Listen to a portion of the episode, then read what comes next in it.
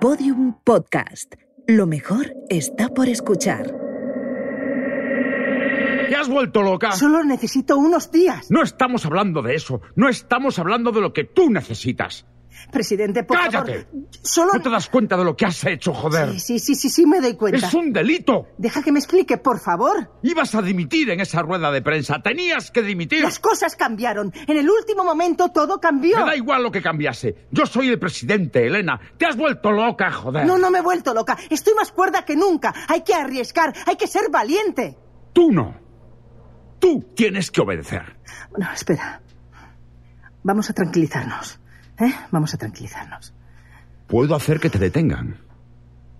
Sé que no hice lo correcto. No me esperaba esto. de Puedo ti. arreglarlo. Puedo traer a Torres. No, no puedes. Confía en mí, por favor. Que confíe en ti. Presidente. ¿En serio? Por favor. Estás fuera. Lo voy a anunciar esta tarde. No me has dejado otro remedio. No puedes hacer Cállate, de verdad, cállate. Cada cosa que dices lo empeora. eso. No puedes hacerlo. Puedo hacerlo y lo voy a hacer. Te quiero fuera del ministerio hoy. No. ¿Ah, no? Sé muchas cosas. ¿Me estás amenazando, Elena? Yo so- solo. ¿Acabas de amenazarme? Raquel Arjona, la periodista, me está apretando. Quiere información y sabe que puedo contarle No cosas. puedes darle nada que no te hunda a ti también. ¿Y qué más me da si ya estoy hundida? No tienes ni idea de dónde te estás metiendo. Te voy a destruir, Elena. No vas a trabajar nunca más, en nada. Vas a tener que marcharte del país. Dame unos días. No me lo puedo creer. No me puedo creer que hayamos llegado a esto. Yo tampoco. Pero así es la política. No, no tiene por qué ser así. Una semana. Si no consigo traerla de vuelta, dimitiré. Tienes mi palabra. ¿Sí? Anda, sal de aquí. Una semana, ni un día más. Gracias, presidente.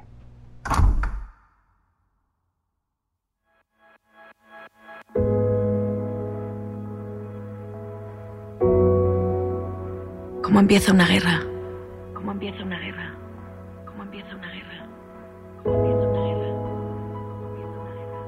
Las guerras empiezan mucho antes del primer disparo. Durante décadas creímos que, que las guerras mundiales eran cosa del pasado, que una tercera guerra mundial nos destruiría a todos y nadie deseaba tal cosa.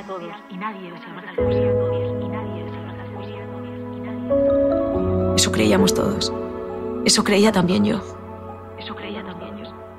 Eso creía también yo. Por supuesto, estábamos equivocados. Estábamos equivocados.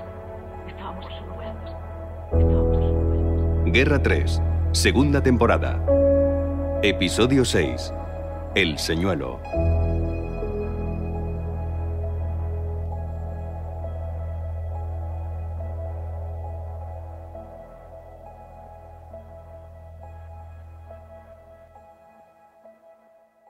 Me despertó el dolor. Era como tener fuego en las entrañas, como si llevase una semana comiendo brasas. Estaba en el cine, tumbado encima de un colchón. Tenía el estómago vendado. A mi lado había un cuenco de arroz vacío, un vaso con agua y vendas. Alguien se había tomado muchas molestias por mantenerme con vida. Imaginaba quién había sido. Hola, El anciano proyeccionista se levantó de una butaca. hola, ¿Ahora hablas mi idioma? hola. Vale. 열이 엄청 났었어. ¿Dónde está Jimena? Jimena? La mujer, la que iba conmigo. No está aquí. ¿Quién coño es usted? Capitán Ángel Flores. ¿Qué hace aquí? Hemos venido a por usted. ¿Quién es? Una escuadra de cinco hombres. Los demás están fuera vigilando el perímetro. No queremos ningún susto. ¿Han venido por mí? Y a por la señora Torres. Llegamos esta mañana. Estábamos esperando a que se despertara. No queríamos trasladarla inconsciente. ¿Sabe dónde está? ¡Ah! ¡Ah! Oh, Ándese con cuidado. Tiene un buen agujero ahí. Jimena, ¿dónde está? Creíamos que estaba con usted. Los vimos en una imagen de satélite. Se la llevaron los coreanos. Ernesto González. Trabaja para el gobierno, es un, es una especie de, de espía o algo. ¡Ah! Sabemos bien quién es. Vayan tras él. No se preocupe, mis superiores están al tanto de la situación. Ahora deje que este hombre le eche un ojo a su herida. ¿El proyeccionista? ¿Proyeccionista? Este hombre es cirujano. ¿Cómo lo sabe? Hablo coreano. Proyeccionista. Trabaja para la resistencia. Tiene buenos contactos en la inteligencia británica. Ellos le avisaron de que venían a por ustedes. Demasiado tarde, me temo. 미안해. 그들은 우리를 다 죽이려고 했었어. ¿Qué dice? Que siente haber huido cuando le atacaron. Dice que le habrían matado a él también. Dígale que no pasa nada. Quizás unidad. 아, 진짜 감사합니다. 감사합니다. Estaré fuera. Partiremos en cuanto esté listo. ¿Hacia dónde? Al sur, a nuestra base. Vuelve usted a casa, señor Ortega.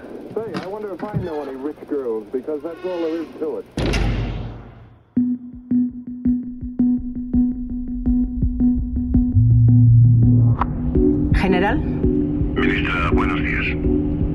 Dígame que tiene buenas noticias. Me temo que no. ¿Qué pasa ahora? Nuestros hombres han llegado a la antigua estación de Pyongyang. ¿Y? Han encontrado a Ricardo Ortega. Le han disparado, pero se encuentra bien. ¿Y, y- y Torres? No está allí. ¿Pero, pero qué, di- qué dice? ¿Y, dó- y dónde está? No sé, al parecer se la llevaron hace dos días. ¿Quién? La inteligencia coreana, Ernesto González. Ese hijo de puta sigue vivo. Pues eso parece. ¿Y cómo se enteró de que estaban allí antes que nosotros? Lo desconocemos. Joder, joder. Estamos siguiendo su rastro. Los ingleses siguen ayudándonos. Dígame que la van a encontrar. Hay razones para ser optimistas. Tenemos que encontrar a esa mujer general. No sé, Tenemos que encontrarla. no sé, Recuerde que si yo me hundo, usted se hunde conmigo, general. ministra. He sobrevivido a naufragios peores. Hasta pronto.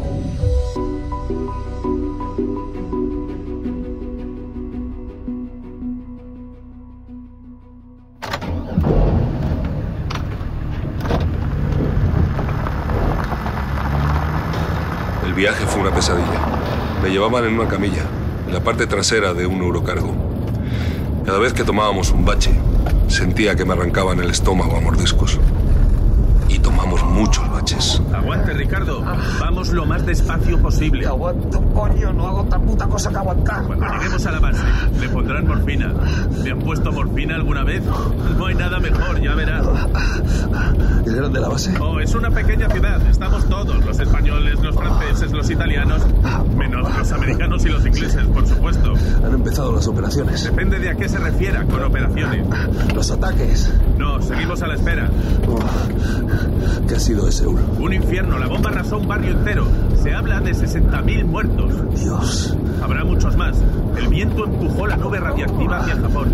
¿Puede creerlo? Es la segunda vez que Hiroshima pasa por lo mismo. Y Corea del Sur como... ¡Ah! ¡Ah! ¡Ah! ¡Mierda! ¡Mierda! Los surcoreanos siguen en shock. Han preferido no responder impulsivamente, lo que es una suerte para todos. Los coreanos tienen sangre fría. Sí, lo he notado.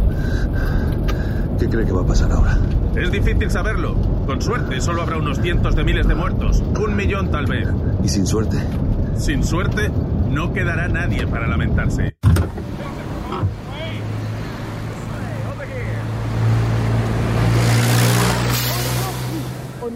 La base era, en efecto, una pequeña ciudad, con calles y barracones de todo tipo.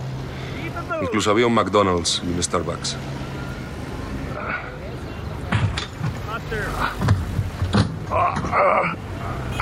Me llevaron al hospital de campaña, un complejo de edificios prefabricados con un montón de banderas en la puerta. Vendrá a visitarme, capitán. Antes de lo que cree, hay alguien que quiere hablar con usted. ¿Quién? Ya lo verá. De momento, concéntrese en descansar. Avíseme si encuentra a la Jimena. Descuide. Será el primero en saberlo.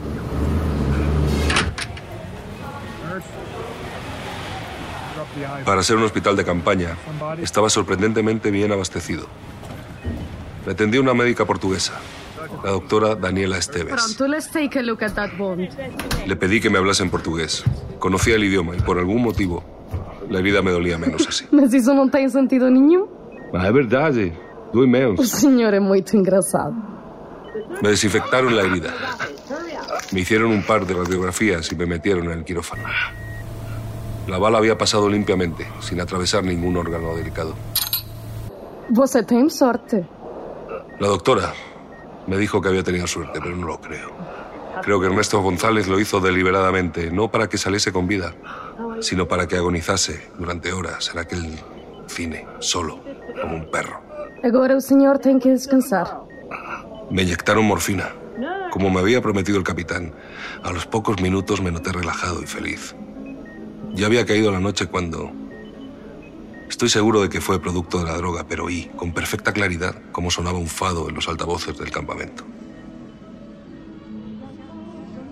Tumbado en aquella cama, pensé en el vicealmirante Wilson Velarde y en su tripulación del Dwight Eisenhower. Me pregunté cuántos pueblos habría bombardeado desde que nos despedimos. Y pensé, sobre todo, en Jimena.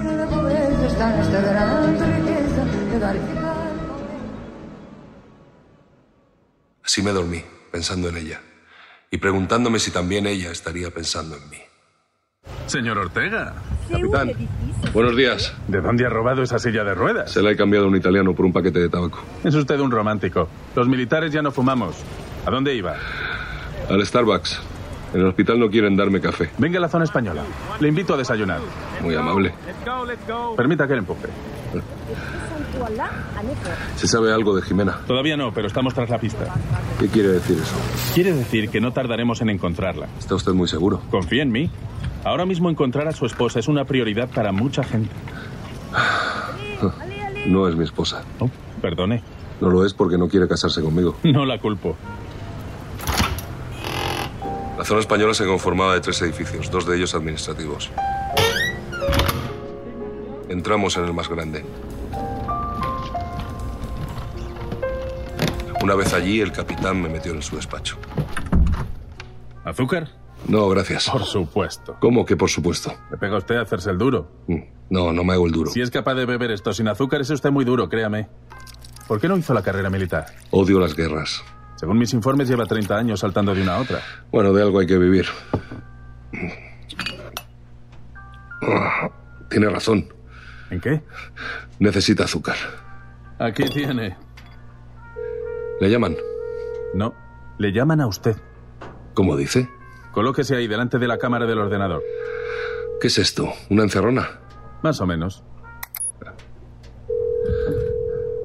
General. General, ¿me oye? Sí, capitán. Le oigo y le veo.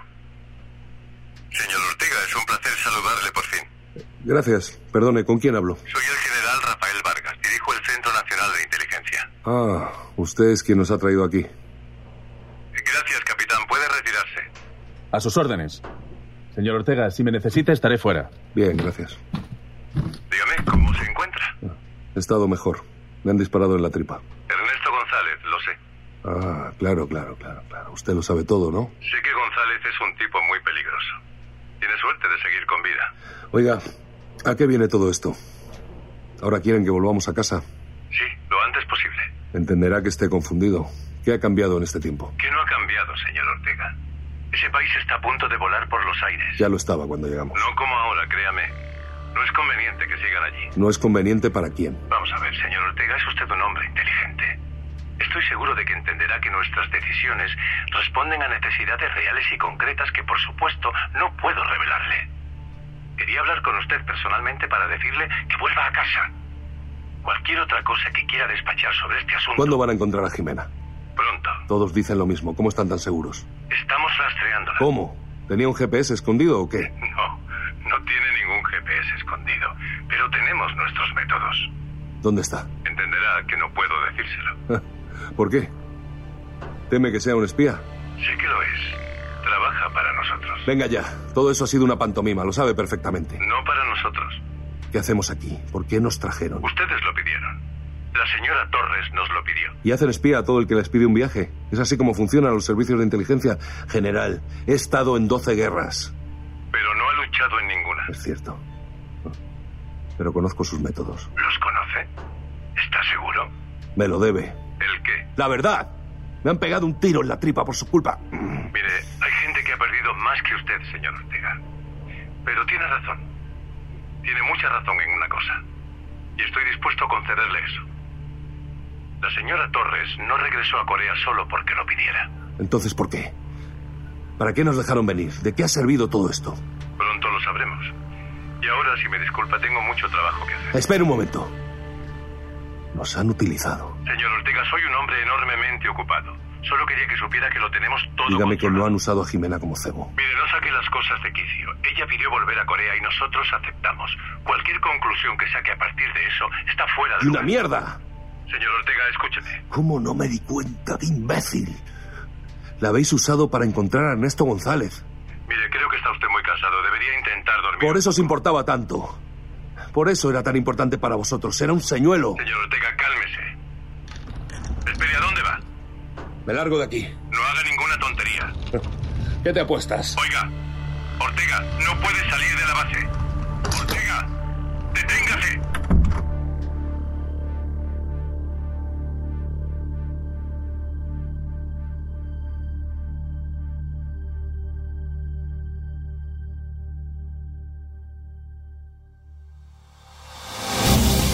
Hoy por hoy, con Aymar Bretos. Noticia de última hora. El ejército estadounidense ha derribado un avión ruso que sobrevolaba espacio aéreo norcoreano. Aunque por el momento se desconocen los detalles, las imágenes que están llegando hacen muy improbable que pueda haber supervivientes. Este ataque, el primero que enfrenta directamente a las dos potencias desde el inicio del conflicto, se produce solo unas horas después de que Rusia anunciase su intención de movilizar parte de su armada. Les informo de que hemos enviado 120 buques de guerra en dirección al Mar Amarillo y al Mar de Japón. Con estas palabras anunciaba el viceministro de Defensa ruso Yuri Serdyukov el envío de 120 buques de guerra, un tercio de su flota, al mar de Japón. Si el ataque estadounidense no altera esos planes, la Armada rusa llegaría a las costas norcoreanas en las próximas 48 horas, unas costas, recordemos, actualmente ocupadas por las tropas de los Estados Unidos y de la Richie, deita-se e descanse. Obrigado, Gabriela. Adeus. Señor Ortega, Capitán. ¿quería verme? Sí, gracias por venir. ¿Cómo se encuentra? La morfina ayuda. Ha cabreado bastante al general. ¿Sabe por qué? Le he informado. A los militares no se nos informa de según qué cosas, ya lo sabe. Nosotros cumplimos órdenes. ¿Y cómo sabe que el objetivo de esas órdenes es... ¿Justo? Sí. ¿Teniendo fe? ¿Qué? Me ha recordado a un religioso que conocí hace unos días. Un buen tío. No tenía mucha fe en el ser humano, pero resistía. Habla del en pasado. Sí. No creo que siga vivo. Vaya, lo siento. Escuche. Tengo que irme de aquí. Y se irá. Su viaje a Madrid está previsto para dentro de cuatro días. No a Madrid. Tengo que ir a Pyongyang. ¿Qué dice? ¿Para qué? Tengo que buscar a Jimena. Ya le he dicho que hay gente buscándola. No la buscará ella. Claro que sí. Nos han utilizado, a Jimena y a mí. Nos han usado para encontrar a Ernesto González. Es a él a quien busca. Jimena solo es. el. el rastreador. Les da igual lo que le pase a ella. Pare, no siga. Lo único que les interesa es que les lleve hasta. ¡Cállese! Escucha, joder. Empiezo a pensar que todo lo que nos ha pasado desde que llegamos aquí era un montaje. Cuando nos retuvieron los americanos. Cuando perdimos el equipaje en Soganí. Creo que todo estaba preparado para que Ernesto González acabase encontrándonos. Por supuesto que lo cree. Está usted hasta arriba de morfina. No es por la droga.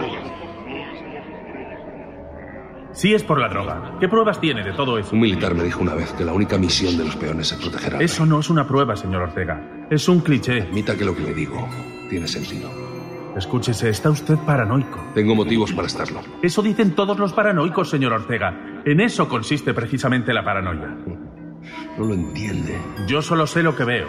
Y veo que nuestro país ha movilizado una gran cantidad de recursos para que usted y la señora Torres vuelvan a casa. Ayúdeme a llegar a Pyongyang. ¿Y qué haría allí? ¿Combatir al ejército norcoreano desde una silla de ruedas? Puedo marcharme sin Jimena. No vuelva a hablarme de estos asuntos, señor Ortega. Está usted confundido por las drogas y el cansancio. Descanse. En una semana estará durmiendo en su casa. ¿Sabe qué? Olvide lo que le dije. Sería usted un pésimo militar. Adiós, señor Ortega.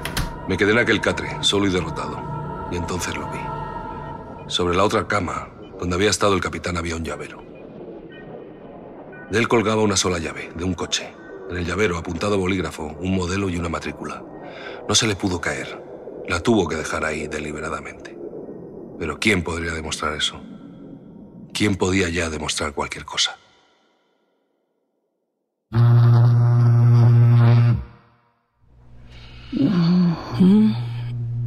Elena. Móvil.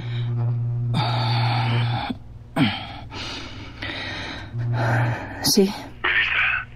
General. ¿Qué hora es? La hemos encontrado. De verdad. Así. Buen trabajo, general. ¿Dónde está? En el corazón de la República.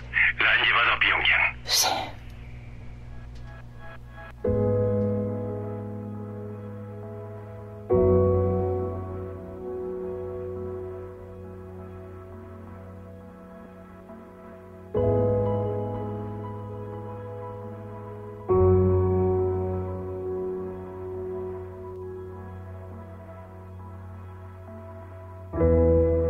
Guerra 3 es una serie original de Podium Podcast.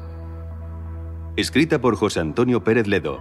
Dirigida por Ana Alonso. Realizada por Roberto Maján y producida por Jesús Blanquiño y David Tomillo.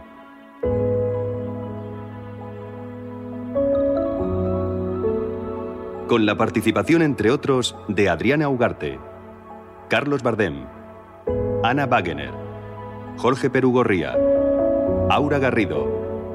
Nancho Novo, Pedro Casablanc y Juan Fernández. Todos los episodios y contenidos adicionales en podiumpodcast.com y en nuestra aplicación.